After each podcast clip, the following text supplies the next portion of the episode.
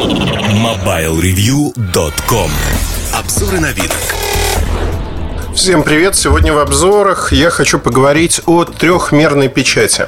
Ну, в частности, о формлабовском принтере, который называется незамысловато Formlab 1 и о своем опыте. Вообще, если говорить про 3D принтеры, кочуют они по выставкам достаточно давно, ну, лет так как минимум 5-6 это массовое явление, показывают во всех ключевых подробностях, как они печатают. И тут важно разобраться, чем отличаются сегодня 3D принтеры, потому что 3D принтеров много, и в основе лежат разные технологии. Но наверное, начнем с самого простого, от того, для чего нужен 3D принтер. Потому что, ну, для чего нужен обычный принтер, вы знаете, вы можете на нем напечатать на бумаге текст, можете напечатать фотографии, то есть тут все привычно.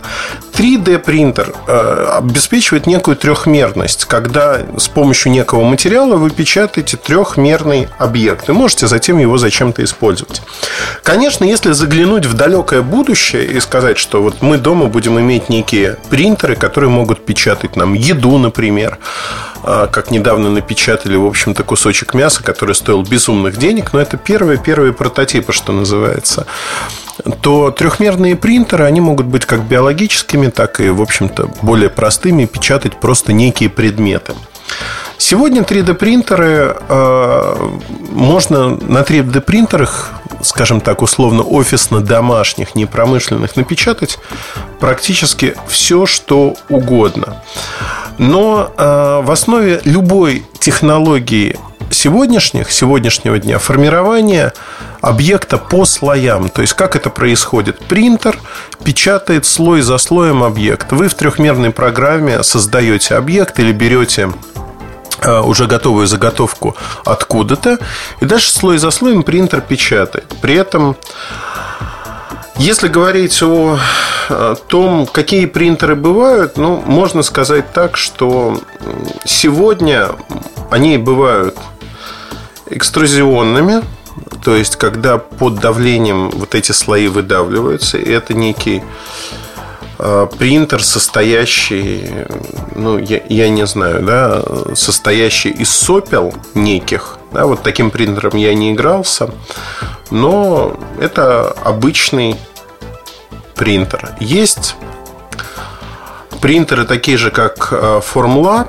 который э, пользуется тем, что лазером формируются слои, но при этом нужен жидкий полимер, который застывает при действии лазера. То есть такие космические технологии. По сути, формлабовский принтер, в отличие от экструзионных принтеров, э, позволяет обеспечить большую точность. Большую точность, то есть можно печатать 0,0125 0,125 микрона слой.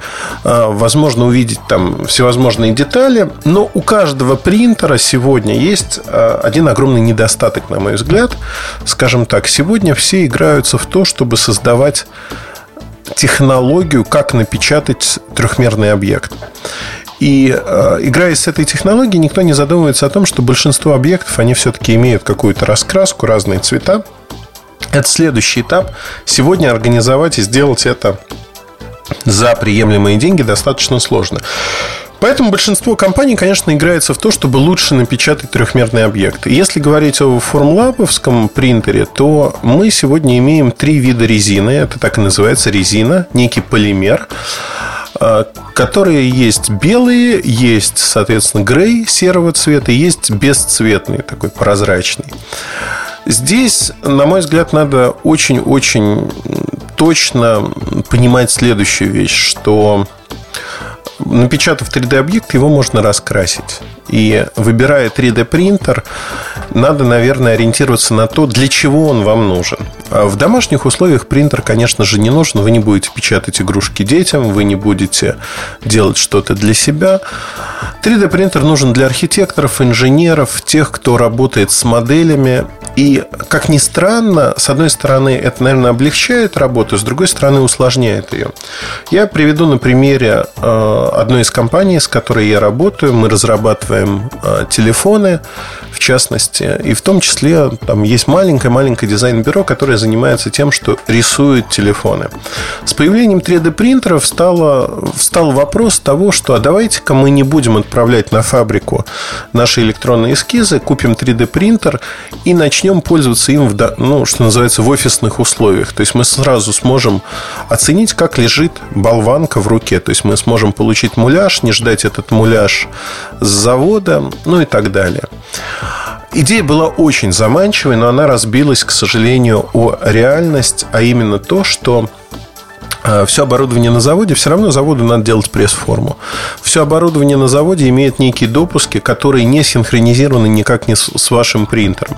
То есть общее впечатление о том, что вы делаете, наверное, вы можете получить, но когда у вас идет не свободный поиск формы там, и содержания, как у нас, у нас нет свободного поиска, у нас есть понимание, что мы хотим на выходе получить, и свобода, она не очень большая, да, вот в этом аспекте.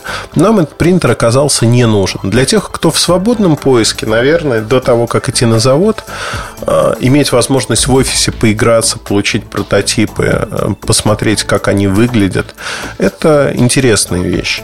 Действительно интересная и, в общем-то, подкупающая. Едем дальше. Э, для мелкого производства, когда надо получить, например, гипсовую пресс-форму, ну, в общем-то, ну, я не знаю, сувениры, значки или что-то подобное делать, магнитики на холодильник. Вот в этом случае медали. Э, в этом случае, мне кажется, 3D принтер идеален, потому что он позволяет получить оттиск, точнее, сам предмет, из которого вы сделаете там некий оттиск, и дальше будете заниматься литьем или чем-то подобным. То есть здесь э, формирование пресс-формы уже не нужно. Ну, для большинства, опять-таки, если это мелкое какое-то такое кустарное производство. То есть применений можно найти множество, но надо понимать, что домашнего применения у вашего принтера не будет. Ну, нет сегодня такого применения. Я, наверное, расскажу про Formula 1 э, с точки зрения обычного пользователя, который вообще не понимал, что такое 3D принтер, и расскажу о том, как им пользоваться. Ну, во-первых, как бы приезжают две больших коробки. Одна большая коробка, где находится сам принтер, и вторая коробка поменьше, где находится набор инструментов для того, чтобы вынимать готовые детальки. А, Формулавовский принтер стоит за рубежом порядка 3000 долларов. От 3000 долларов начинается цена. Свободно купить его невозможно, потому что за ним стоит дикая-дикая очередь, и там по 3, 4, 5 месяцев надо ждать. В России его можно купить от 150 до 300 тысяч рублей, зависит от того, где вы покупаете, у кого, но можно приобрести. Расходный материал 1 литр резины стоит порядка 150 долларов на сайте компании. Соответственно, плюс налоги, если вы живете в США и в штате, где налоги на добавленную стоимость есть. Значит, один литр резины, сразу возникает вопрос, насколько его хватит. Э, вот говорят, что существуют некие заменители. Я не пробовал, не знаю, да, что есть некие составы, которые можно использовать в этом принтере. Люди находят их, они стоят в половину дешевле. Я не пробовал. Не знаю, не могу поэтому сказать, но, скорее всего, да, есть. Что-то нашли. Так же, как есть э, эпсоновские фирменные чернила, так есть и их замена. В общем-то, тут никакой защиты от дурака нет вы можете в эм, основание принтера, в формочку, где содержится раствор, налить фактически все, что угодно, хоть воду. Никто следить за этим не будет, никаких э, электронных контроллеров за качеством смеси, ничего этого нет. Вы можете даже вплоть до того, что в теории смешать смеси разного цвета я не пробовал, да, потому что, ну, не знаю, мне показалось это неправильно. Значит, едем дальше. Э, купили вы принтер, купили вы резину для принтера, нашли на Things Universe, например, .com, нашли что-то, модельки, которые вы хотите напечатать, и, в общем-то, скачали под Mac или под Windows формлабовский э, софт, который называется Preform. Э, в этом софте есть одна важная вещь. Э, когда вы загружаете любую модель, любую 3D-модель, этот софт проверяет ее на целостность, насколько он сможет напечатать в формате STL файлы все, насколько он сможет напечатать. И также в софте надо выбрать Э, создание подпорок, потому что всегда есть подпорки, на которых, то есть некое основание, на котором печатается объект. И, конечно же, э, используемая резина, она уходит во многом на подпорки. Чем больше объект, тем больше резины уходит на подпорки и на основание. У меня неудачных опытов э, по печати 3D объектов было не так много. То есть, ну, из десятка напечатанных э, вещей, наверное, сбой дали три. Сейчас расскажу, какие. Ну, во-первых, как бы на сайте компании очень подробная инструкция, как это все выглядит, как надо работать. А, пожалуй, все очень удобно. Удобно почему? Потому что в софте, в преформу вы видите, сколько будет проходить ваша работа. То есть можно рассчитать, сколько он будет печатать. На корпусе принтера есть одна клавиша и такой дисплейчик. На дисплейчике тоже показывается, сколько работы может идти. И главное, что вы, когда начинаете вот всем этим заниматься, э, печатью, вы еще видите, сколько миллилитров уйдет э, вашей резины на печать. Ну, в частности, я могу сказать так, что в рекомендациях говорится о том, что все работы, все объекты, которые занимают больше 100 мл, вам нужно будет доливать в процессе печати резину. Так как формирование объекта идет послойное, то вы можете в какой-то момент нажать на кнопку. Кнопка одна на корпусе, она многофункциональная чуть, может быть, позже затрону о том, как она работает. Вы нажимаете на кнопку, принтер допечатывает текущий слой, дальше он пишет, что пауза, вы можете откинуть крышку и налить в танкер еще резины. Все достаточно просто. Первое, что надо запомнить э, при работе с Форм 1, Formlab 1. А, никогда нельзя оставлять крышку, такая прозрачная оранжевая крышка, открытой, потому что внутри вот этот полимер резина, он светоотвердевающий. То есть на солнце, на открытом месте резина быстро застынет, и вы просто замучаетесь ее очищать просто замучаетесь. То есть вы испортите свой поддон, который снимается, испортите детали принтера, возможно. То есть это никому не нужно. Поэтому всегда помните, что хранить саму резину в темном месте, не на солнце, не на ярком свету, несмотря на то, что в темной такой плотной упаковке бутыльки и второй момент, то, что не надо открывать надолго крышку. Если вы откроете ее там на 5-10 секунд залить, ничего страшного в этом нет. Значит, э, сам принтер, ну, это такой прямоугольник, стоящий верхней стороной, длинной стороной вверх. Ну, он занимает примерно там 80 на 80 сантиметров основания. Можно поставить на стол, можно поставить на пол, ну, как вам удобно, что называется. В среднем небольшая работа, там несколько сантиметров на несколько сантиметров, печатается около 5-6 часов. Вы можете, в принципе, разместить на вот этом основании, на платформе, несколько таких э, объектов, они будут печататься одновременно. Я э, печатал объекты не вместе, а по очереди. Один раз попробовал вместе, в общем-то, все печатается. Но как-то мне ну, в общем-то, разницы нету, и хотелось печатать по отдельности каждый объект. Э, первое и самое главное, если у вас прошла неудачно какая-то печать, вы не видите объекта, который так приварился к платформе, то надо выливать всю резину, которая есть в танкере внизу, и заливать снова, потому что там всякие ошметки могут быть от того, что лазер работал, и в последующем эти ошметки дадут сбой, хотя и софт не напишет, но, в общем-то, дадут сбой при работе.